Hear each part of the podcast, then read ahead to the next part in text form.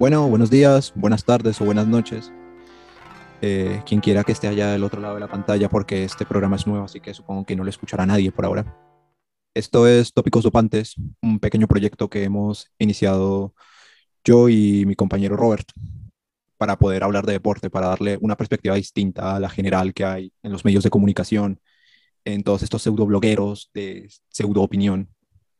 Buscábamos presentar charlas desenfadadas y presentar la información de una manera distinta para ustedes, si es que alguna vez llega alguien a escuchar esto, porque lo más probable es que sea un fracaso. Así que bueno, les presento a Robert, mi nombre es Mateo. Hola, muy buenos días, buenas tardes, buenas noches, desde cualquier parte del mundo. Espero que este proyecto sea benéfico, tanto para nosotros como para ustedes. Sé que será difícil, pero pues básicamente esperamos nutrir nuestra audiencia y que esta conversación sea amena y que durante todo el transcurso de cada uno de los podcasts se logre aprender mediante el debate y la conversación, ¿no? Así que pues hoy daremos inicio a un tema muy importante del deporte que a muchos nos gusta y que a muchos nos hace llorar, sufrir y reír, el fútbol y su grandioso mercado de fichajes del año 2021. Hola, antes de que empecé, antes de que empecemos, Ah, creo que esta va a ser una de esas introducciones que veremos en un futuro y diremos qué vergüenza, ¿no? O sea, en caso de que el proyecto prospere o no, pero, pero bueno. Bueno, sí, un mercado de fichajes, si me permite comenzar, que yo diría que es, no sé, el mejor de la historia. Nunca había visto tantos jugadores de tanto nivel y tanto calibre cambiar de un equipo así, así como si nada, con el PSG, con el Chelsea, con el Manchester United recientemente como protagonistas. No nos podemos olvidar que el Manchester City acaba de gastar más de 100 millones en Jack Grealish, que es un jugador que a mí me encanta, pero que probablemente no valga ni por asomo esa cantidad. Así que bueno, ¿qué impresiones tienen? Empezando por, por el City que dio el batacazo mediante la compra de Jack Grealish. Mm, en un principio se veía complicado debido al gran costo que tenía pero es irónico debido a que el City pudo comprar y tener en sus filas a los dos mejores jugadores de los últimos 15 años de este siglo y básicamente no pudieron debido al fichaje de Jack Grealish. El primero, pues, Lionel Messi, que no, no requiere introducción, el tipo, en mi opinión, el mejor de la historia, que al quedar en coste cero debido a su no renovación con el Barcelona, pues básicamente podía ir a jugar con Guardiola, ¿no? Pero pues ya el fichaje de Jack Grealish ya estaba hecho, así que pues básicamente era imposible para el City eh, acomodarse a la masa salarial de Messi, ¿no? Del hecho de tener a Messi en sus filas. Y además del factor de tener a Cristiano Ronaldo ahora, en el día de hoy, que durante el día de ayer y hoy en la mañana se estuvo, se estuvo planeando el fichaje de Ronaldo por el City, ¿no? que no se llegó a ningún acuerdo debido a que no se dio ninguna oferta oficial. Pero es, curioso debido a que el City se perdió de la oportunidad de tener a los dos mejores de la historia en su club. Al menos a uno, ¿no? Al menos a uno, sí. Sí, y bueno, Fabricio Romano sí adelantó esta mañana que, que el Manchester City rompió frontalmente con las, con las negociaciones. Y bueno, yo de igual manera no le veía tanto encaje táctico con Guardiola. Posiblemente se habría sido interesante por el lado del morbo y de ver a Guardiola, y ver si por fin Guardiola le va a pasar el balón en la mano a Cristiano y ver si Cristiano no le responde con un soberano empujón. Sería, sería interesante, la verdad. Grealish es un excelente jugador. A mí me encanta. Yo, es uno de esos jugadores por los que yo solo veía a Aston Villa y hizo una tremenda Eurocopa. Llegaron, a Inglaterra llegó a la final, bueno, roba Dinamarca incluido, pero pero Grealish ahí fue muy importante. Y bueno, pues en marca, por ejemplo, en España ya estaban diciendo que Guardiola estaba totalmente convencido que iba a fichar a Cristiano y parece ser que una llamada de Ferguson torció todo. Yo creo que es más bien una excusa barata por parte de estos medios porque a veces no tienen ni idea de lo que están diciendo. Fabricio Romano, en cambio, se ha dado informaciones muy confiables, pero tampoco ha estado tan acertado porque fue uno de los que dijo que Messi iba a renovar que si Cristiano es un nombre fundamental en este mercado, creo que el de Messi aún más, porque Cristiano vuelve a casa, al United, que es el equipo que lo vio crecer, y Messi se va del equipo que lo vio crecer. Se dice mucho, o sea, que Messi es ahora un mercenario, un pesetero, que, que lo que le hizo al Barça no está bien. Hay muchas opiniones, pero ¿Qué piensa usted, por ejemplo? Pienso que la salida de Messi fue algo que se debía venir, algo necesario. Ambos pedían un recambio. Y el hecho de retenerlo era algo básicamente de la deuda y a la herencia que recibió Joan Laporta, ¿no? el presidente actual del, del club. Que básicamente una herencia que supera los mil millones de euros, donde un futbolista como Messi, al que se le debe demasiado dinero en la actualidad, ¿sí? Sí, eso es contrato millonario que tenía de los 555 millones de euros, creo que eran 555. Sí, pero eso era Entonces, A Messi firmado aún se le sigue viendo dinero. Y no solo años. Sí, eso es verdad. Sí, Pero era también firmado desde, desde la era de la Porta, ¿no? Era firmado desde la era de Bartomeu, ¿no? Sí, sí, sí. Sí, pero también hay que decir que, Claro. que realmente Messi da la impresión de que pudo hacer muchísimo más para, para renovar por el Barcelona, teniendo en cuenta que las informaciones sugieren que mm, efectivamente pudo bajarse más el sueldo y lo que hizo fue que en cinco años, lo que le iban a pagar en cinco años se le pagara en dos. O al revés, creo. Sí, Sí, o sea, que en dos años se le pagara lo que por el cinco. que Eso es un o lío sea, total. Con la, con la Porta se pretendiera básicamente lo que se quiso con Bartomeu, pero que Bartomeu no gestionó bien. ¿sí? O sea, Bartomeu en un principio también aplazó el pago del sueldo de Messi, donde pues básicamente pues, no se dio debido a que Bartomeu, debido a la mala gestión y debido a comprar jugadores a precios elevadísimos, ¿no? Sí, Coutinho, Dembélé, Dembélé, Griezmann, 60 millones por Pjanic, todos esos con un sueldazo, Griezmann 20 millones netos, Dembélé 8 millones netos, Coutinho cobra 15 Exacto. millones netos, es, es increíble la verdad. sin tener en cuenta los millones que se lleva Hacienda, ¿no? Que sería el doble. O sea, si le pagan a Pjanic 8 millones netos, a Hacienda se lleva 8. Sí, claro. Entonces, para el Barça, brutos representan el doble. sí. Pues básicamente es un, es un, es una masa salarial que, que no se podía llevar a cabo por ninguna manera. Y además por los fichajes que llegaron, ¿no? Depay, Agüero, gente que, que cobra, pero que también se vio, entre comillas, afectada debido a la situación del, del club, ¿no? Depay no está cobrando tanto, ¿no? Eso es Ajá. loable, la verdad. Y llegó gratis también. Depay que en el primer partido ha dado muy buenas, en los primeros dos partidos ha dado muy buenas impresiones. Eh, Más adelante pues hablamos un poco más de, pues, de estas dos primeras fechas, pero, pero sí, o sea, no sé, creo que hasta cierto punto las conversaciones estaban terminadas. Guardiola estaba renovado, el propio Fabricio Romano, el que nos hemos hartado de citar solamente en este podcast, realmente dijo que ya estaba renovado. Un día nos acostamos, nos levantamos y Messi está fuera. Así de simple. Y también es por estos, por este factor de, de la Liga Impulso que quiso imponer Tebas y Sí. que parece ser que cedía los derechos televisivos del Barça durante 50 años. A eso se refería cuando decía que no iba a hipotecar el club, porque de esos derechos televisivos vive el Barça, vive el Madrid, que acaparan gran parte de toda, de toda la audiencia global en la liga, lo cual es lógico porque creo que son los dos equipos con diferencia más vistos, ni el Atlético de Madrid está cerca. Y todos en la liga aceptaron ese endeudamiento a largo plazo a cambio de un dinero ahora. Es como los bancos. Ah, yo te presto, pero, pero como no tengas para pagarme, mejor dicho, te dejo, te dejo hasta sin tu mamá. En cambio, Guardiola, eh, perdón, en cambio Laporta, Bueno. Florentino y el Athletic Club como institución, que también, que todavía no es sociedad anónima, eh, le han dicho no a Tebas. Y Tebas contesta a Laporta respecto a estas cosas y respecto a no poder inscribir a Messi, que al Barça también se le han puesto muchas trabas, eso es cierto, diciendo en tweets, por Twitter, así como si fuera un, un puberto enojado con el mundo, diciéndole que no, que eso no era así y diciéndole que la liga no valía nada, todo en un contexto de la Superliga, en el que Tebas obviamente está del lado pues de Seferín, de la UEFA, eh, de Al-Khelaifi, para no promover la Superliga y mantener el status quo en Europa. Claro. Eso, eso lleva el propósito de, de el papel importante que lleva tanto la Superliga Europea en contra de lo que lleva la, la UEFA, ¿no?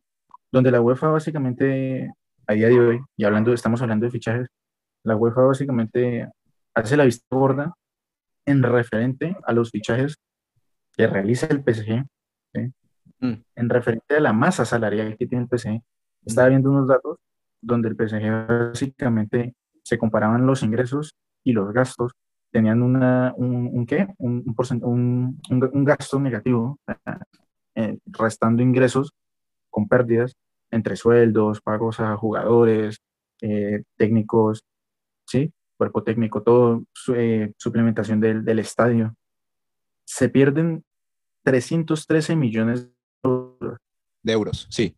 Es importante tener en cuenta dónde la UEFA pues, no mira hacia el PSG, donde la, donde la UEFA no mira al Manchester City, donde sabemos que son equipos que en vistas de televisión, en, manejo de redes sociales, interacciones de like, historias en Facebook, en Twitter, Instagram, no se pueden comparar con un Barcelona, con un Real Madrid. Estamos viendo la disputa entre el Barcelona y Real Madrid contra los petroequipos, ¿no? Sí, contra, los, los equipos de Estado, porque el City, básicamente, es el equipo de, de, Emiratos Árabes. No conozco muy bien porque estos crean sociedades y empresas administradoras de deportes, pero obviamente el dueño del PSG no es, por ejemplo, no es Al-Khelaifi, es el emir de Qatar. O sea, el señor de la familia Altani creo que es. Sí, creo que es Altani. Y Al-Khelaifi es como un empresario que está ahí, que administra toda esa vuelta. Y bueno, estos dos petroequipos, pues creo que son la conclusión de tal vez lo que quiso empezar el Chelsea, que el Chelsea también es otro del que tenemos que hablar, porque Morata, 80 kilos, eh, después se va como si nada, eh, fichan a Silles por 40, por 50, fichan a Werner por 60, fichan a Kai Havertz por 70, dicen que Werner no les gustó porque no está metiendo muchos goles, está fallando mucho, bueno, pues 80 por Lukaku, y el Inter tiene que vender jugadores porque la masa salarial no les da. El Barça está en una situación que tiene que vender jugadores porque la masa no les da. Y el Real Madrid, a pesar de que a priori es el mejor parado, Sí, ha, salido Florentino públicamente a proponer la Superliga porque realmente necesitan dinero por las pérdidas de la situación sanitaria. Creo que estamos viendo, en este momento esto lo podríamos resumir en un versus entre grandeza e historia versus dinero. Creo sí, que sí, claro. de parte del Chelsea, incluso vi el Chelsea eh, hace como dos días, eh, publicaron la relación que tuvo Mino Rayola con, con Roman Abramovich, donde Mino Rayola le pedía simplemente por el fichaje de Erling Haaland, porque lo iban a fichar en este, en este mercado de fichajes que se acaba ahora el 31 de agosto, simplemente por fichar a Haaland, eh, Mino Rayola pedía 40 millones netos para él. Uy, sí. 40 para él. Sí, de eso se habla mucho. Y las comisiones para el papá también. Y también para el papá. Y para el club, o sea, son como 150 millones para el Borussia, 40 para Mino Rayola y el papá que pida el papá sí no sé, pero pues sabemos que si uno pide 40, el otro no va a pedir menos de 30, por ejemplo. Entonces, claro. básicamente... Y, si el primo, y si el primo de Haaland está por ahí, pues ese también se lleva una pasta. Así de simple. Lo que cobró Jorge Messi con el traslado de, de Messi al PSG, con el fichaje, es, es también un escándalo. No son cifras claras, no son cifras confirmadas. Acá no vamos a hacer eco de chismes, porque digamos que desde una perspectiva hermenéutica se sabe que Mino Rayola está intentando sacar mucho dinero se sabe que este es un fútbol que, como bien lo dijo Robert, está dominado por el dinero. Yo agregaría algo más, está dominado por los representantes, ya no son los entrenadores, ya no son Cruyff, eh, Cruyff el Real Madrid, con, con, las épocas en las que estaba Valdano, Valdano, estos equipos, el Deportivo La Coruña, ya eso no va a volver a pasar. Y me causa mucha curiosidad, digamos, en el caso del PSG, que la gente los compare con el Barça y el Madrid, diciendo que están haciendo lo que hacían antes el Barça y el Madrid, que era fichar ser los más poderosos y fichar a los equipos más pequeños. No, no, no. El Barça de Madrid están donde están. Y son los equipos que son a base de historias, a base de títulos, a base de, a base de más de 100 años, en donde han tenido momentos altísimos, momentos de baja forma, que nos han regalado algunos de los mejores jugadores de la historia, han salido de estos equipos, han sido eh, encontrados y potenciados por estos equipos. Al Barça y al Madrid no le han regalado nada.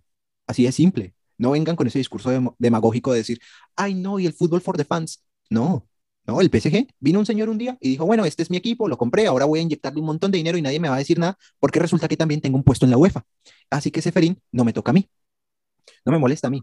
Lo mismo para el, para el jeque del City, que realmente, hombre, se ha hartado en gastar, en ficharse defensas año a año, defensa, 60 millones. Y esto es un cachondeo importante. Y los dos equipos se oponen a la Superliga.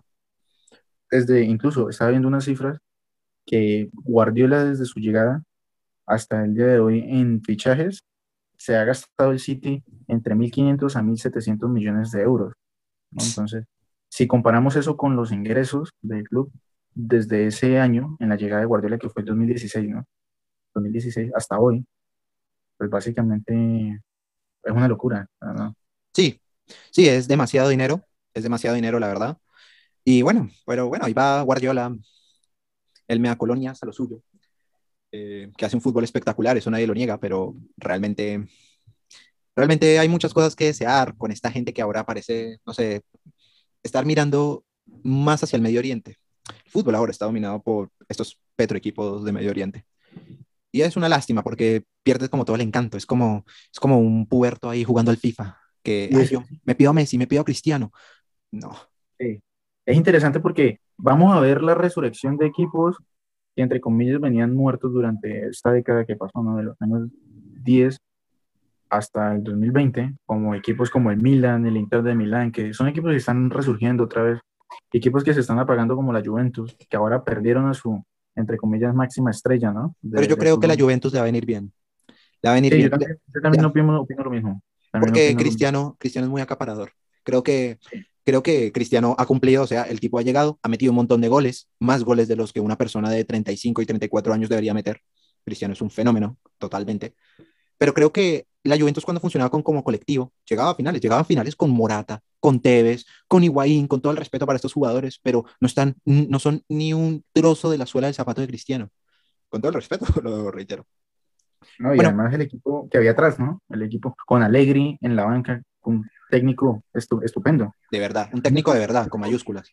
Exacto, un técnico que le dijo dos veces no al Real Madrid. De hecho, a Ancelotti no lo iban a, contratar, iban a contratar a, Allegri. Sí, es un club. dijo que no. Es un club Allegri, la verdad. Es un, es un club eh, mezclado con un Lippi, por ahí, un Marcelo Lippi.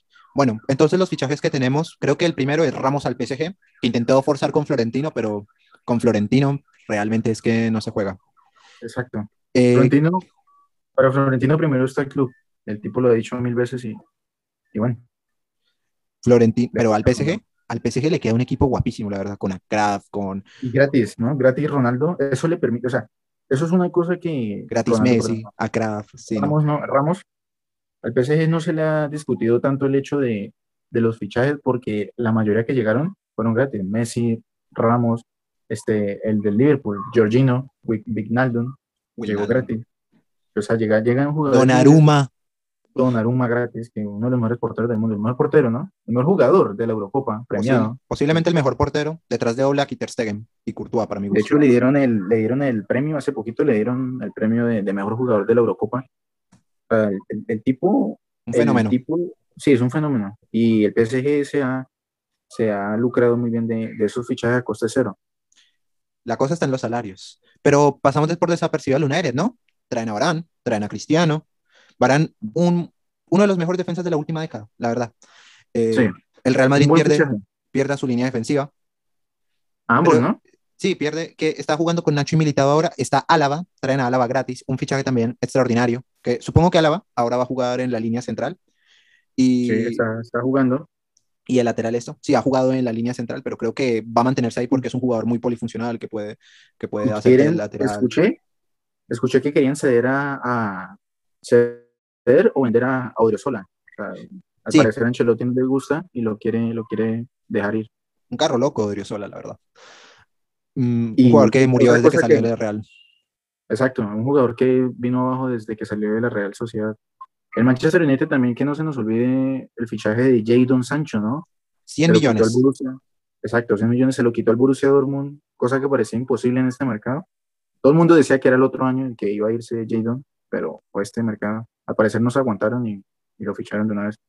Ahora hablamos de, pero a Haaland le llegó un jugador muy bueno del que viene del PSG, que es Madden. Madden, que le, recomiendo que le echen un especial ojo porque es un jugador bastante prometedor, bastante joven eh, y realmente vale la pena verlo. Hoy el Borussia Dortmund ganó 3-2 al Hoffenheim, un partido bastante interesante como todos y échenle especial ojo a ese Malen, es muy bueno. Y bueno, y ya antes de entrar a hablar de, ahora hablamos del United, que a mí personalmente Solskjaer como técnico no me gusta, pero ahora hablamos de eso, que hablamos del sorteo de la Champions.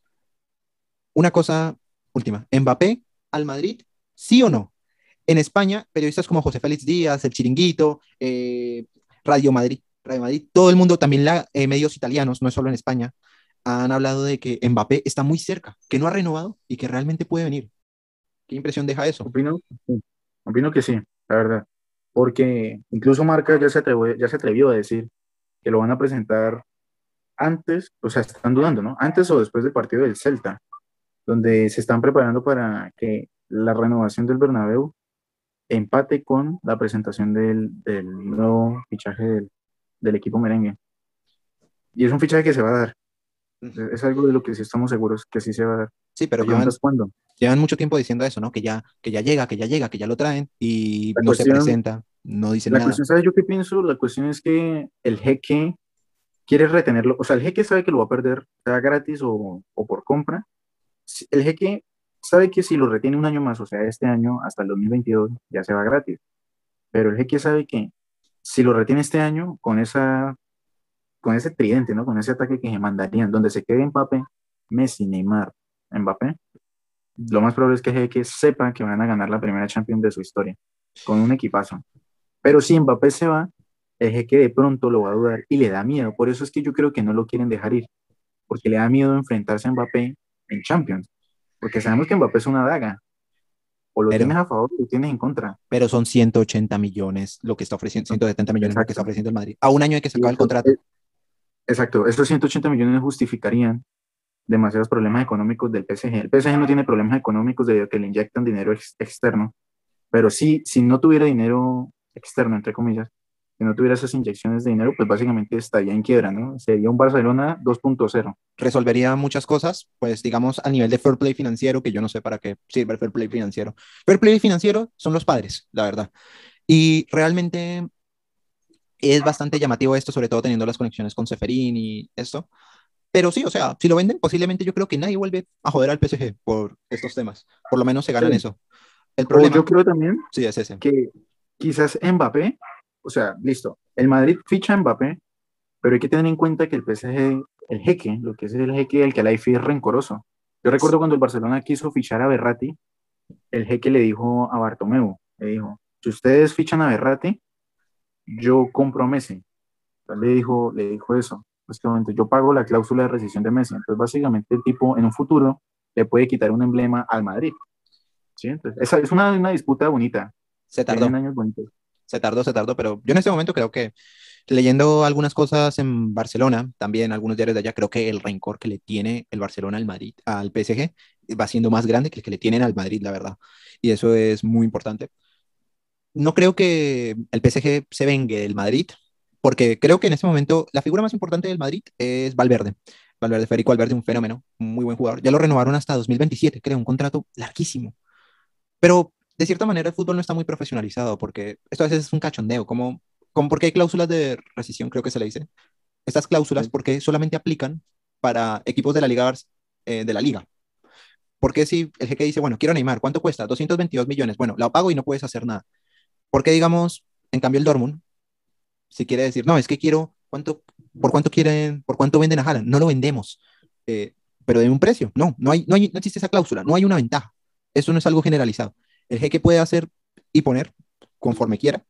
Y yo creo que posiblemente por esa materia del espectáculo que usted dice, de presentar este tridente, Neymar, Messi, Mbappé y Di María, que es un jugador que a todos nos encanta, eh, juntos, puede ser algo que mediáticamente les venga muy bien. Así sea dejar salir a coste cero, pero yo creo, teniendo en cuenta cómo es este cachondeo y que ya se viene el Mundial de Qatar, lo más probable es que estas operaciones que comenzó Qatar desde hace muchos años de buscar una mejor imagen pública después de un bloqueo que realizaron distintos países árabes como Arabia Saudita, como, como Bahrein y, es, y Emiratos Árabes, pues el bloqueo pues no ha dado resultado. Y mediáticamente Qatar está en todas partes, está en el Mundial, está en los Olímpicos, está representado en el PSG fidedignamente, Xavi es una figura importante también. Pero bueno, pero bueno, yo diría que ya lo Mbappé se está acabando el tiempo, tenemos hasta el 31 de agosto, pero sí nos gustaría tener más certeza respecto a esto. Bueno, entonces... nosotros podemos concluir que básicamente un fichaje se puede dar en cuestión de dos llamadas y una firma, así como ficharon a Cristiano Ronaldo hoy. En la mañana, cuando desperté a las 6 de la mañana, vi que todos decían que Ronaldo iba para el City y a las 8 de la mañana todos decían que ya estaba firmado con el United. Entonces, de eso trata. Así como ficharon a Lukaku, se lo arrebataron al Inter. Los agentes trabajan muy rápido la verdad. Exacto. Y además, no, y además la influencia de los futbolistas, como Bruno Fernández, el mismo admitió en Twitter, vía Twitter, que hizo de agente, donde ayudó a la llegada de, Cristiano.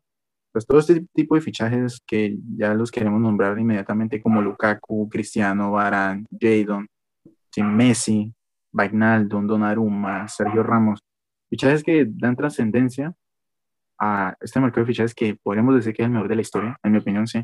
Y eso que si se suman la, la cereza del pastel que sería Kylian Mbappé, mm. pues básicamente creo que sería así, creo que no habría más, sería como la estocada final. Y de hecho, estaba viendo también que la salida de, de Cristiano Ronaldo de la Juventus hizo que la Juventus se planteara fichar a Hazard, de quitarle al Madrid a Hazard para tapar el hueco, ¿no? Pero bueno, eso es tema de otro costal. Sí, eso ya es, sí, eso ya es harina, uno no sabe. Pero sí, los jugadores tienen mucho poder y personalmente pienso que eso es algo peligroso. Eh, ahora, pues, le pasamos a hablar de otro tema eh, creo que es pertinente empezar con el sorteo de la Champions porque ha sido un sorteo que a mí personalmente me ha llamado muchísimo la atención, me parece muy peculiar. Hay grupos de muchísimo nivel, como es el equipo, ese grupo B con el Atlético, Liverpool, Milan, el otro creo que es el Porto, el equipo del Barça que tiene al Valle, al Benfica. Bueno, el Benfica es historia, ¿no? Eh, hay equipos de muy poco nivel, como por ejemplo el Lille, Sevilla, el Lille que perdió a su entrenador, que ahora está en el Niza, el Lille que viene de ser campeón de la Liga 1, una humillación sin precedentes, la verdad, al nivel del 2-8, diría. Para el PSG, sí, la verdad, sí. Totalmente. Y en el grupo H, que creo que ya sabemos que Chelsea y Juventus pasan, pero la pregunta es, ¿quién pasa primero? Yo veo al Chelsea mejor personalmente. Pero bueno, empecemos, empecemos por ese grupo. Chelsea, Juventus, Zenit de San Petersburgo y Malmo, el equipo sueco. Pienso que el Zenit, el Zenit es de esos equipos que sí, concluimos directamente que no va a clasificar a la segunda instancia de Champions, ¿no? a los octavos, al igual que el Malmo, pero puede rascarle un punto a la Juventus actual. Que claro, eso lo podemos determinar según cómo jueguen en equipo después de la salida de Cristiano Ronaldo. Pero en mi opinión, el Chelsea, al ser el actual campeón y al ser el candidato a, ser el mejor equipo del mundo, ¿no? debido a que va a jugar el Mundial de Clubes, y en caso de que lo gane, pues se le otorgaría este título diría que el Chelsea está mejor y además los de Tuchel están jugando un fútbol imparable, ¿no? Con Jorginho, que el tipo, el tipo es un animal. Eh, Tuchel lo recuperó después de que Lampard se fue porque Lampard no le daba minutos. Pues básicamente pienso que ese es el pilar y el Chelsea está mejor que la Juventus. Pues sí, bueno, el Zenit, yo solo digo que tiene una pinta que va a ir a Europa League, que no puede con ella. El Ceni del equipo de Malcolm, el jugador del Barcelona, juega también Wilmar Barrios, que es muy conocido acá en, en Colombia, que es uno de, los, de, esos jugadores que siempre suda cuando lo convocan con la selección. Que es otro tema, ¿no? Para hablar después, de que los, los equipos no quieren prestar a los jugadores para la selección en Sudamérica, por el tema del Sí, claro, es importante ese tema. Sí, y bueno, posiblemente en Rusia no haya tantas restricciones, pero por lo menos el Porto tampoco quiere prestar a sus jugadores. Por ejemplo, Colombia se quedaría sin la figura, sin una de las figuras de la Copa América que fue Lucho Díaz. Luchito Díaz, sí, claro. Sí, bueno, si ya se puso, el problema que ven estos equipos es que ya se pusieron tres fechas para continuar con, con las eliminatorias. La cosa es, si, si se juegan tres fechas, se interrumpe el calendario y algunos jugadores no podrían jugar por el tema del jet lag, por el tema de que en Inglaterra tienen que hacer cuarentenas de 10 días para, porque ellos están muy protegidos contra el COVID. Y bueno, personalmente me parece que esto es un despropósito. La verdad, estos, estos parones FIFA para ir a jugar, ver jugar selecciones que nos cortan el fútbol de clubes no deberían existir. Podrían estar en, en un mejor horario, en un mejor horario. Digamos, diciembre, enero, puedes, puedes hacer una liguilla, puedes hacer cosas más cortas. Pero se, ve, se me antoja difícil, la verdad. La, FIFA, la FIFA es sus chapuzas, ¿no? Que está más pendiente en los juicios y en los escándalos de corrupción que tienen ahora con el destape del, del FIFA Gate y todos estos temas. Sí, la verdad es, es, complicado el tema de, del parón por las elecciones y el querer no prestar los futbolistas ¿no? de parte de los clubes. Y viendo además el grupo F, que es un grupo F que, siguiendo con, con los grupos de, de, la Champions, el grupo F me parece fascinante. Villarreal, Manchester United, Atalanta y el mítico John Boys, ¿no? El John Boys que casi nunca falta la fiesta, ¿no?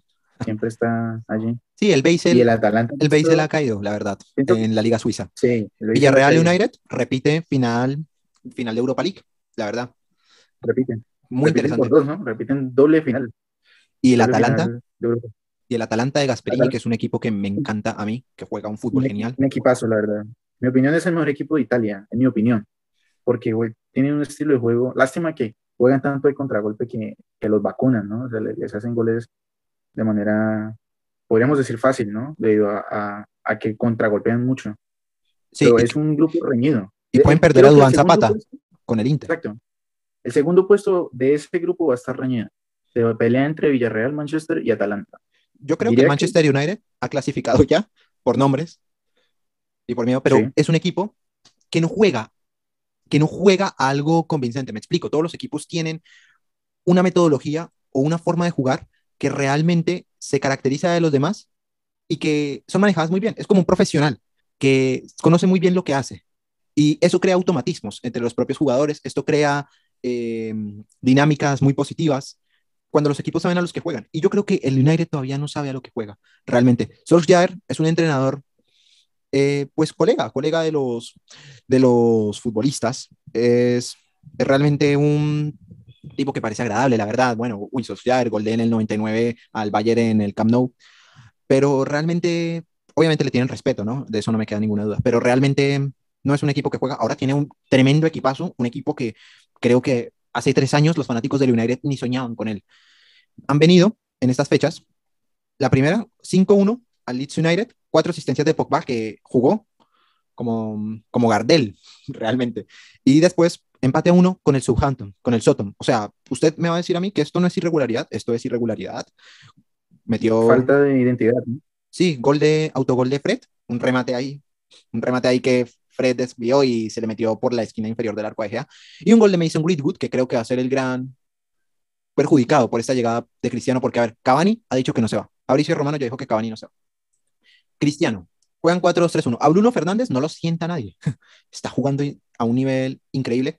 Rashford es un jugador dinámico que puede jugar en todas las partes. Em, a priori diría que los tres de más nivel son Cristiano, Rashford y y quiero decir Greenwood, pero realmente Cavani por jerarquía es un futbolista excepcional. Y no hay que olvidarse de Marshall y otros futbolistas. Marshall, se, Marshall se tiene que ir, diría yo, porque no. A no ser que se lesione alguno de los, de los tres de arriba. Es complicado, ¿no? Sí, porque juegan con 4-2-3-1, ¿no? Sí. Y en mi opinión pasaría en el Manchester United y por querer eh, el Atalanta, Me gustaría que pasara el Atalanta. Yo no sé cómo responde el Villarreal, pero pero Gerard Moreno, con Gerard, Moreno es un, es un, animal, ¿no? Un animal de gol. El tipo, el tipo, la mayoría que tiene contra el arco la, la esclava, ¿no? De hecho, al United lo vacunó en la final de la Europa League. O sea, creo que ese es el pilar de, del Villarreal. Va a ser un grupo bonito. El segundo puesto va a ser disputado. Sí, no solo, y por último, para acabar con el United, no solo, digamos, se tiene que ir Martial, como lo dice usted, sino también Mata, no le veo cabida, ni tampoco le veo cabida a Donny Van de Beek, que es un jugador que a mí me encanta. Pero teniendo en cuenta lo que está jugando McTominay y que Van de Beek no se adapta a este equipo porque este equipo, porque Van de Beek es un jugador para equipos como el Ajax, para equipos inclusive como el Barcelona antes de que llegara como. Pero bueno, muchas victorias, gana mucho en defensa con Barán y Maguire, el granuja Maguire. Muy bien, ahora hablamos de de qué grupo también le parece interesante. A mí me encanta el B, la verdad. Me vuelve loco. El B, sí, el B. El B es un, uno de los mejores grupos, que diría que es el mejor grupo. Grupo de la muerte. Atlético de Madrid. Llega bien. Llega muy bien. Han fichado de Paul. Eh, han fichado de Paul. llega, como, llega como campeón. O sea, las otras ediciones de Champions llegaba siempre rezagado. En Bombo 1 llega. Bombo 1. Sí, llega, llega, como campeón. Llega, llega imponiéndole al Liverpool, al Porto y al Milán. Pues ojo con eso. Sí, eh, también han confirmado la incorporación de Mateus Cuña, que es un futbolista muy interesante para el Atlético. Correa está en estado de gracia. Tienen a Suárez, que Suárez un día se levanta, se levanta enojado y te revienta. Y, el Atlético, buen equipo, la verdad. Sí, después, un, no sé, me da la curiosidad, creo que esto va a terminar siendo como una suerte de, ¿de qué? De rivalidad Champions. Pero eh, ahora llega llega también otro, otro equipo que me parece muy interesante, que es el Liverpool, que es un equipo bárbaro, la verdad. Es un equipo que a mí personalmente me encanta. Y por dos razones. Porque ahora tiene a Klopp, sigue teniendo a Klopp, razón fundamental. Y razón número dos, se recupera Van Dijk. Van Dijk es el Puyol moderno, la verdad, es un central increíble que corta todo, que mueve todo, que lidera, que tiene un desparpajo, una capacidad para recuperar, se mueve, está cómodo cuando se presiona en bloque alto o en bloque bajo. remata muy bien de cabeza. Un Kaiser, totalmente Van Dijk. Creo que este Liverpool Atlético va a animar muchísimo esta, este grupo. Y también lo digo, Liverpool, principal favorito para, para lo que sería esta, esta próxima Premier, sin lugar a dudas. Muy bien, y otro equipo, otro, otro rival de peso que no sé, no sé cómo le vaya a ir en este grupo porque vuelve después de muchísimos años, creo que es del 2013, no jugaba la, 2014, perdón, cuando ya estaba acá, no jugaba la Champions. Han pasado, la verdad, siete años. Vuelve el Milan. Siete Champions tiene el Milan. Un equipo histórico, un equipo que, que es importantísimo para el devenir de esta competición. Siempre lo diré. Yo lo único que puedo decir es cómo va a sufrir el Milan ahora en la Serie A. Realmente creo que les va a costar bastante. Y diría que el Oporto es el que peor las tiene, que el Oporto, ojo, eliminó a la Juventus en la eliminatoria pasada. Y estaba Cristiano. Es un equipo que realmente creo que hay que considerar. Bueno, teniendo en cuenta la, la, importancia de que el Atlético de Madrid viene de campeonar en su liga española, pues yo opino, ¿no? Que con esa banda que se están armando van a pasar el Atlético y el Liverpool, pero de corazón me gustaría que pasara el Milan. Y viendo el grupo A, un grupo también que podríamos decir el segundo grupo de la muerte, ¿no? El grupo de los sicarios o el grupo de, el grupo de los petroequipos, ¿no? Se enfrentan el Manchester City, el París, el Leipzig y el Brujas creo que el Brujas no le va a pasar nada bien, creo que le van a dar, le van a dar un Por todos lados. Sí, la verdad es que sí, le van a dar en Alemania, en Francia y en Inglaterra. Sí, el Leipzig, también es de esos equipos que surgió a partir de una empresa, ¿no? Sí, sí. Red Bull. es un equipo muy odiado. Es un equipo está comprando, Están comprando equipo en todos lados. Quieren comprar hasta el éxito. Tienen, están, compraron, de hecho, un equipo en, creo que en, Uruguay hay uno, uno que tiene la marca Red Bull. O sea, están comprando equipo en, en donde puedan. Y pues el París y el Manchester City, el, City tiene la línea de los Citizens, ¿no?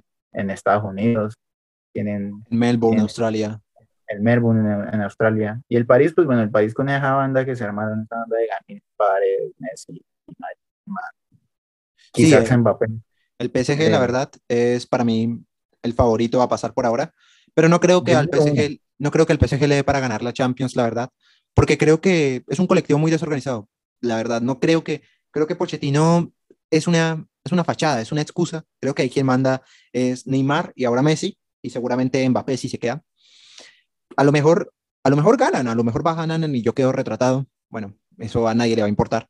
Pero realmente creo que el PSG no va a ganar. Creo que el Manchester City tiene más posibilidades porque el Manchester City tiene una identidad de la mano del calvo, que puede ser, que a veces hace un fútbol que en estas eliminatorias que a mí personalmente me desagrada porque es un fútbol especulador, contragolpista. Creo que poco nada tiene que ver con, con, con lo que creen, con lo que comió Guardiola, con lo que hizo grande a sus equipos. Pero ahora, pero si lo pensamos fríamente, la gran época de Guardiola simplemente fue en el Barça. Y ahora, pues deja, con mucho sinsabor esa final contra el Chelsea, que fue uno de los partidos más aburridos que he visto en mi vida. En la vida me había pasado que casi me quedo dormido viendo una final de Champions. En la vida.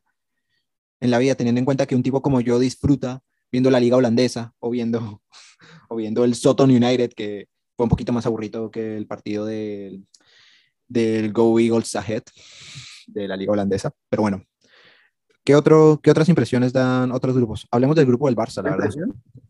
El grupo del Barça, el Barça pues básicamente se va a enfrentar a, al Coco, ¿no? Al error del, de hace dos, de la era de Setién, del 2-8. He visto que muchas personas pues dicen que pues, revancha, pero yo no veo una revancha de nada, ¿no? Yo veo que el Bayern, el Bayern como está, sigue siendo el Bayern. Es un equipo sólido, un equipo sólido que a contragolpes lo desestabilizan y lo eliminan. Quedó retratado cuando se enfrentaron al París. Mbappé los, los vacunó, dos goles, y Marquinhos, un gol, ¿sí? Por, por un error de la defensa. Entonces, básicamente, si al Bayern lo atacan con contragolpes, lo vacunan, pero al Bayern no se le puede jugar de tú a tú. No, pero, pero también el PSG tuvo mucha suerte, o sea, Flick. Nada más, no, nada más, nada más fue el vital. Ah, ah no, eh, no, eso sí no es suerte, eso sí, total. Eh, no estaba Lewandowski porque se lesionó en un Polonia-Andorra en el país de los youtubers. Es, es el colmo, es lo que decíamos de las fechas FIFA. Pero ahora usted tenga en cuenta algo. Y es que ya no cuenta, a partir de ahora, de esta Champions, no cuenta esa norma, una norma pendeja, que decía que el equipo que meta más goles de visitante pasa. Una norma que favorecía la especulación sobre el fútbol ofensivo y directo. Por eso quedó eliminado el Bayern. Por eso tal vez Guardiola no ganó más de dos Champions. Por eso tal vez equipos como, como puede ser el Atalanta o el Ajax o el Ajax contra el Tottenham, que es posiblemente el partido que más putería me ha dado en la vida. La eliminación del Tottenham a manos de Ajax, que fue a una final a no hacer nada, a perder 1-0 contra el Liverpool. 2-0 creo que perdió, ya ni me acuerdo. Ese fue otro partido absolutamente soporífero. Pero bueno. Es, un tipo de fútbol que pues, básicamente es, pienso que es de, mentiras a veces, pero pues no se puede hacer, no se puede hacer nada, ¿no? Porque se ve justificado por las reglas. Y pienso que en el grupo del Bayern, el Barcelona no va a tener una revancha, si a mucho le sacan un punto, un empate, y eso si el Bayern manda la suplencia, como lo hizo contra el Atlético la temporada pasada donde mandaron a toda la suplencia, iban perdiendo, ingresó a Müller y bueno, Müller los...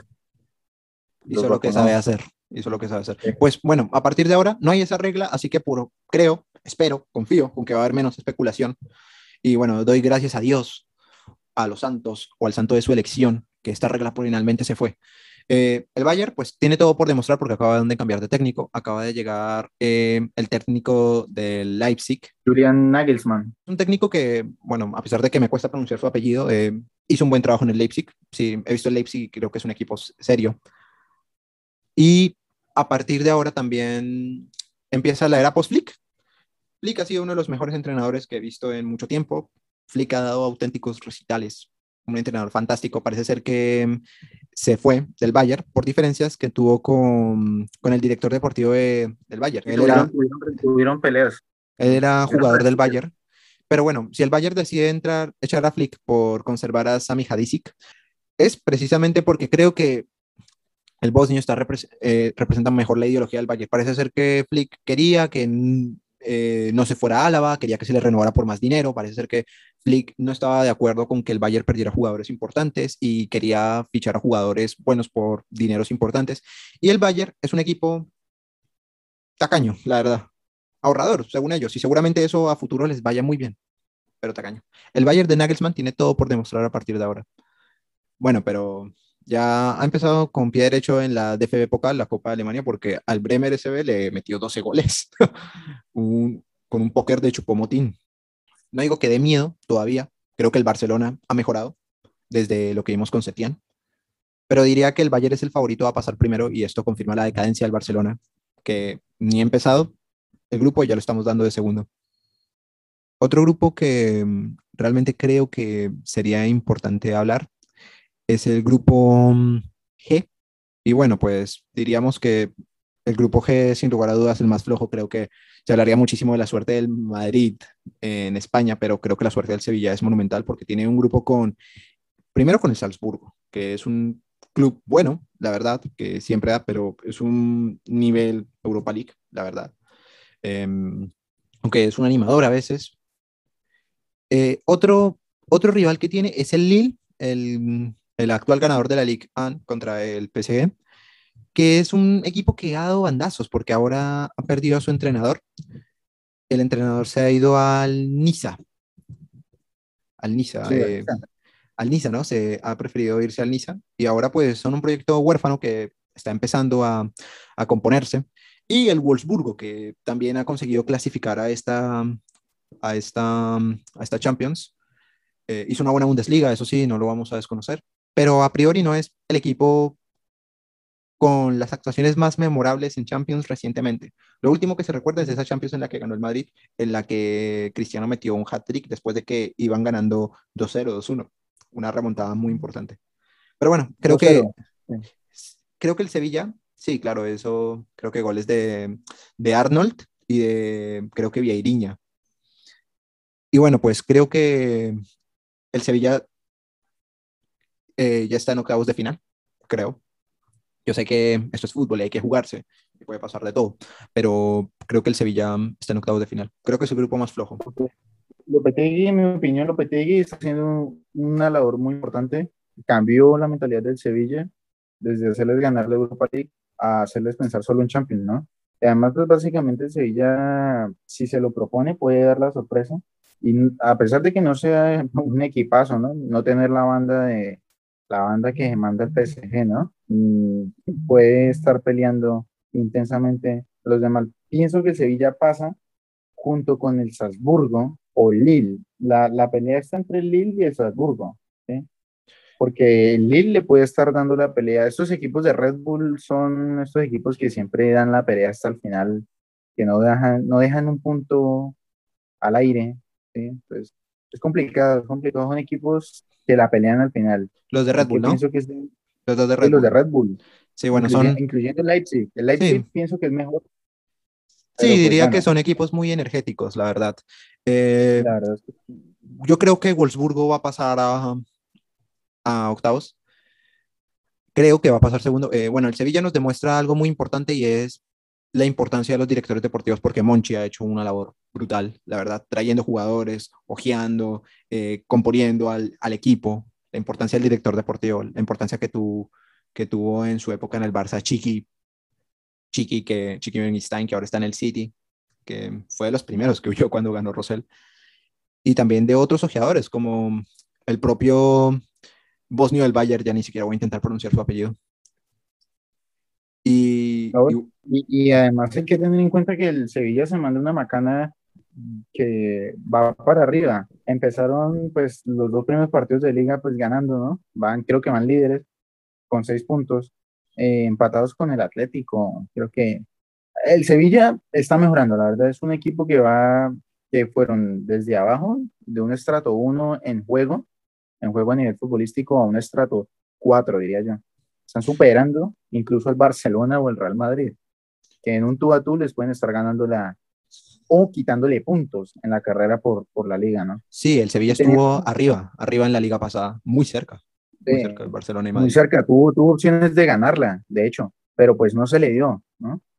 Y teniendo pues en el grupo C, otro grupo, diría yo que es un grupo bastante aburrido, el Sporting, Dortmund, el Ajax y el Besiktas, ¿no? Donde básicamente, en mi opinión, pienso que estoy ahí en ese grupo, el Dortmund.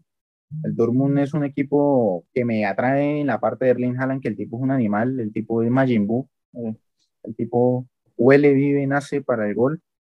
Y pienso que el tipo va a pasar, va a acarrear al Dortmund. Y pues el Ajax con su, con su juego crucístico de Ten Hag, ¿no? Esa ideología pues, va a seguir vivo y va a pasar a octavos. Va a ser bonito ver por primera vez en mucho tiempo un duelo Dortmund-Ajax, ¿no? Sí, son dos equipos. sí, son dos equipos que no se habían enfrentado, que no se habían visto. En, la, en, este, en estos últimos tiempos no se habían visto. Entonces va, a ser el momento de ver. El Sporting diría que es el único, el Besiktas creo que no tiene nada que hacer ahí. Y creo que se jugará. El Besiktas jugará, pero por la Europa League, pero el Sporting creo que le podría dar la sorpresa al Ajax. Le podría estar dando la sorpresa. Pero yo me voy con Dortmund y Ajax. Yo, también estoy, yo también estoy de acuerdo con eso. Creo que el Dortmund, buen partido de Haaland hoy, por cierto, contra el Hoffenheim. El Dortmund está muy bien, creo que van mejorando, creo que hay que prestarle mucho cuidado a estos fichajes que ha hecho. Y el Dortmund, el Dortmund, el Dortmund se, se agranda, el Dortmund la temporada pasada eso en la, en la Bundesliga, Barça estuvo en la Bundesliga, podían perder tres partidos seguidos, cuatro partidos seguidos, pero les decían octavos de Champions con el Sevilla, tran, tres goles, tres a dos y lo envían a casa, a Sevilla a llorar. Entonces, el Dortmund es un equipo que en Champions se agranda demasiado. Eliminado por el City. eliminado por el City y le dieron pelea al City. Le dieron mucha pelea al City. Sí, fue un, fue un, partido muy reñido, la verdad. Eso sí. La verdad es que sí. El Ajax, pues ya no es el Ajax de, de, pues, de antaño, ¿no? El Ajax de Onana, Masauri, de Leak, Blinto y así. Onana, que viene, viene pronto de la, de la sanción, ¿no? Sanción por, por correr. Sí. sí, una es un buen caso para hablarlo para Sí, Onana, la verdad, sí, Onana. Dios mío, pobre Onana, la verdad una muy mala noticia para los, una muy mala noticia definitivamente para los onanistas. Y bueno, Sí, Ajax ya no tiene pues a Schone, ya no tiene a Lig, ya no tiene a De Jong, Van de Beek también lo perdió, se fue al United a hacer Dios sabe qué, eh, tiene a Tadic todavía, Neres tuvo muchas lesiones. Y eh, fue uno de estos experimentos fallidos que intentó hacer el Chelsea recientemente. El Ajax ahora cuenta con un equipo eh, renovado, joven, creo que el Ajax sabe a qué jugar, Ten Hag sigue ahí y, y bueno, realmente creo que es un equipo muy opcionado a pasar, muy opcionado y espero, porque es un equipo que personalmente a mí me gusta. Si usted a mí me pregunta de qué equipo soy, soy de estos equipos, de Ajax, de Atalanta, eh, esos equipos que saben a lo que juegan, inclusive del Sassuolo. Y hablando del Sassuolo, un equipo italiano, hay que hablar de que de Cherby, por cierto, se fue al Shakhtar, en el que está clasificado al grupo D, otra vez con el Madrid, otra vez con el Inter. Un grupo... Qué coincidencia, ¿no? Sí, raro. El único, el único que, de hecho, cuando yo vi el grupo, yo dije, uy, es el mismo grupo de la temporada pasada. Falta el Mönchengladbach. Con el Mönchengladbach, exacto. Y eso que el Mönchengladbach la temporada pasada le dio pelea, le ganó creo que un partido en, el, en Valdebebas, o le empató, no recuerdo muy bien. Incluso el Madrid estuvo a punto, estuvo a punto el Madrid de quedar por fuera. Ellos los vacunaron. El Shakhtar los vacunó dos veces. Sí, eso fue impresionante, la verdad. El Inter fue, fue el que le dio alas al Madrid. Creo que este Inter... Pecho frío, la verdad, fue, un pecho frío, la verdad. Sí, sí, no voy a decir que no. El Inter de Antonio Conte que al final consiguió imponerse en la, en la lucha por la Serie A, ganarla después de, desde Mourinho, desde el 2010, creo que no ganaban un campeonato italiano. Ahora es dirigidos por Simón Inzaghi, él es entrenador de, creo que es hermano de Pipo, ¿no? Es familiar de Pipo. Y es entrenador de la Lazio, que ahora la Lazio está dirigida por otro entrenador que me encanta, que es Mauricio Sarri. El Milan de, perdón, el Napoli de Sarri es uno de los mejores equipos que he visto en la vida. Y bueno, es bacano cuando están como estos movimientos dominó en así en cadena. Ahora el Inter de Milán, pues, empezaron bien contra el Verona. Contra el Verona ganando 3-1 con el fichaje de Joaquín Correa, que parece ser que fue pedido por Simón Inzaghi para, para el Inter. Y parece ser que va a ser, por ahora, una carta para intentar sustituir em, ese oficio de nueve clásico que tiene Lukaku por tal vez un poco más de movilidad, optar posiblemente por falsos nueves o por intercambio de roles por bandas. Creo que es un equipo que creo que ha aprendido muchas lecciones y creo que ahora sí va a dar pelea. El Shakhtar, dirigido por De Cherby, va a cambiar muchísimas cosas de su fútbol. Y el Real Madrid, lo he visto bien. La verdad, el primer partido contra el Alavés, en el que debutó Álava, que debutó en Álava, así se llama la ciudad en España en donde debutó, donde juega el Alavés. De donde es, por cierto, Mikel Landa, el ciclista, que está perdiendo mucho tiempo en, el, en la Vuelta a España. En la Vuelta a España, sí. Sí, creo que, el, el Madrid hizo un pedazo de partido ese día. Y contra el Levante empataron, obviamente muy mal resultado. Pero tiene muchas cosas buenas el Madrid. Primero, que, creo que He visto la identidad que no le estaba viendo a Sisu, se la estoy viendo con Ancelotti. Sí, el Madrid tiene todas esas cosas buenas, ¿no? Primero que, es, que creo que están, están jugando y están jugando mejor que el Barça. Segundo, que están en mejor situación económica que el Barça. Y tercero, que puede venir Mbappé. Y si es así, el Atlético de Madrid puede recular. Puede recular, la verdad. Por ahora, el Madrid tiene por ganar. Y Vinicius hizo un pedazo de partido contra el Levante, metió dos goles el primero, una muy buena definición cruzada, y el segundo parecía un intento de centro. Yo quiero pensar que le pegó al arco. quiero pensar que ha mejorado. yo cuando lo vi, yo le pegó fue a lo centro. que cayera. centro. A la olla, sí. Centro, autogol o algo. Pero, pero bueno, yo quiero pensar que realmente Vinicius ahora es otro jugador. Es un jugador que un día es Ronaldo Nazario, pero con, con la definición de, de, no sé, de Maxi López cuando jugaba en el Barça. Ojo que Maxi López le marcó un gol al Madrid. Ojo. Bueno, bueno, no fue su mejor etapa, la verdad. Eh, Maxi López, y eso que Maxi López se dejó marcar goles de Icardi, pero bueno, eso es otro. Es otro partido. Otro partido largo. Otro partido que se jugó en el Wanda Metropolitano del Atlético de Madrid. no, mentira. Chiste. Opiniones sobre el sheriff. Chiste cosificador, pero bueno, perdón. Eh, ¿El sheriff? Sí, ¿qué opina el sheriff? Pienso yo que pasan Inter y Real Madrid, la verdad. Pero el sheriff, ¿qué, qué opina usted de ese equipo que pasa por primera vez a la Champions? Equipo muy llamativo, la verdad. El sheriff Tiraspol es el, primer equipo moldavo que mm, juega una Champions, pero no solo es el primer equipo moldavo, no señor. El Sheriff, como dice su nombre, juega en el Tiraspol, que el Tiraspol es la capital de Transnistria. Transnistria, para quien no lo sepa, es un, es un estado no reconocido por nadie. Y cuando digo por nadie es por casi nadie, eh, ni siquiera por Rusia, que es un aliado que queda entre Ucrania, es una franja que queda entre Ucrania y Moldavia. Y bueno, pues el Sheriff Tiraspol está ahí. Ese estado es básicamente un estado eh, muy nostálgico de la era soviética, por decirlo de este modo. Es un lugar en donde, en donde que tiene su propia moneda, su propio parlamento, sus propias leyes, se regulan ellos solos, aunque en relaciones internacionales creo que responden con Moldavia. Y realmente, pues, pues, inclusive ahí está todo. Quien no me creo que vea la bandera de Transnistria con esa famosa voz y ese famoso martillo juntos. Pura nostalgia soviética, camarada realmente va a ser un equipo bastante interesante simplemente para ver. Es un equipo con, como digo, de un estado no reconocido.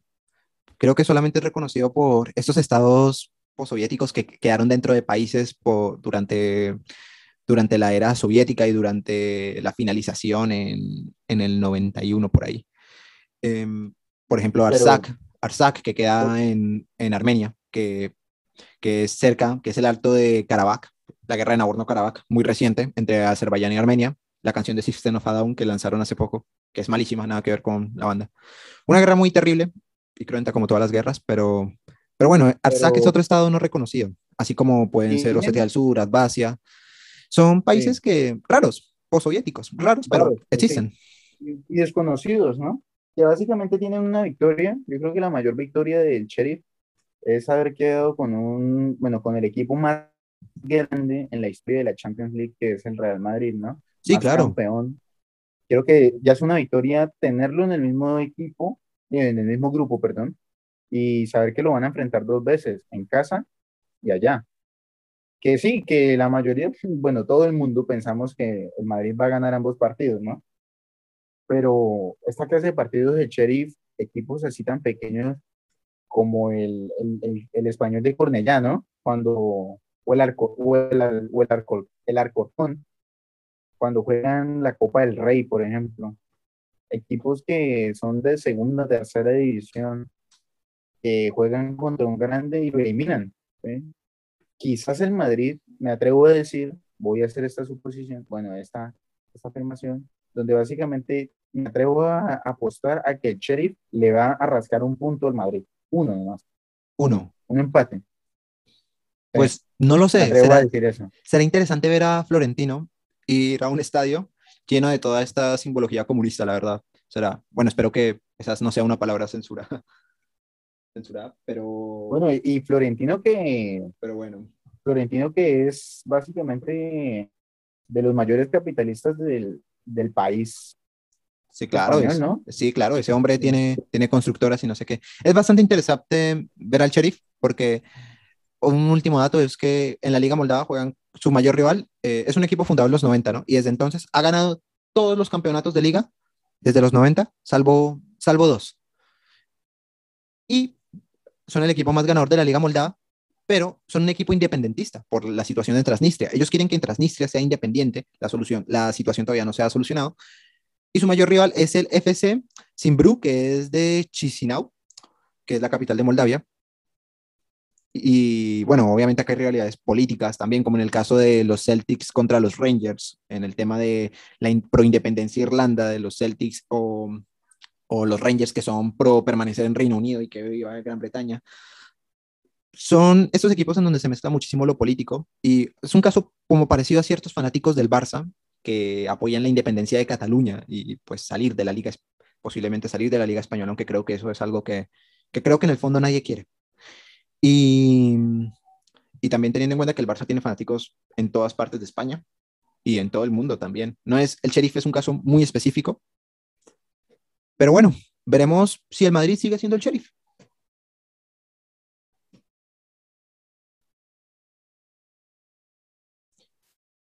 Y yo creo que con eso podríamos terminar de hablar en, en materia de los grupos.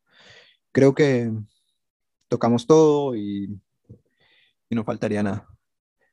esta primera presentación seguramente fue un desastre, pero bueno, iremos mejorando en calidad dependiendo de lo que, dependiendo de lo que surja o dependiendo de lo que vaya.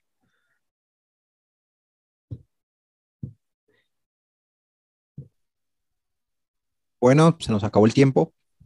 Eh, ha sido bastante, ha sido una experiencia bastante interesante, ¿no? Pues, aunque no haya nadie al otro lado de la pantalla. Primera vez, mía, hacer un podcast. Sí, bueno, por algo se empieza. Eh, el primer partido se va a jugar el 14 de septiembre de la Champions. Va a ser el Young Boys Manchester United y ese mismo día se juega el Barça Bayern. Las 9 horario España, creo que son 7 horas de retraso acá en América Latina. Entonces sería que tipo una de la tarde. Em, la Champions empezaría tipo mediodía estos primeros partidos. Tendremos la primera fecha, se nos viene la Champions, se nos viene el fútbol. Y nada, muy emocionante esto, compartir esto con el desocupado que se haya topado con esto. Y nada, en el próximo capítulo intentaremos volver a retomar estos temas futbolísticos y hablar de otros deportes. El deporte es nuestra línea teórica, como siempre. Y nada, esperamos que, esperamos que este proyecto prospere. ¿Tiene algo para decir, Robert? Pienso que le tengo mucha, bueno, la, verdad no le tengo esperanza a este proyecto. No creo que, no creo que nos, no creo que alguien desocupado nos vaya a escuchar. Creo que son, son ideas muy profundas desde nuestros puntos de vista, pero, pero bueno, la, la intención es lo que cuenta, ¿no? Confíe. Confíe.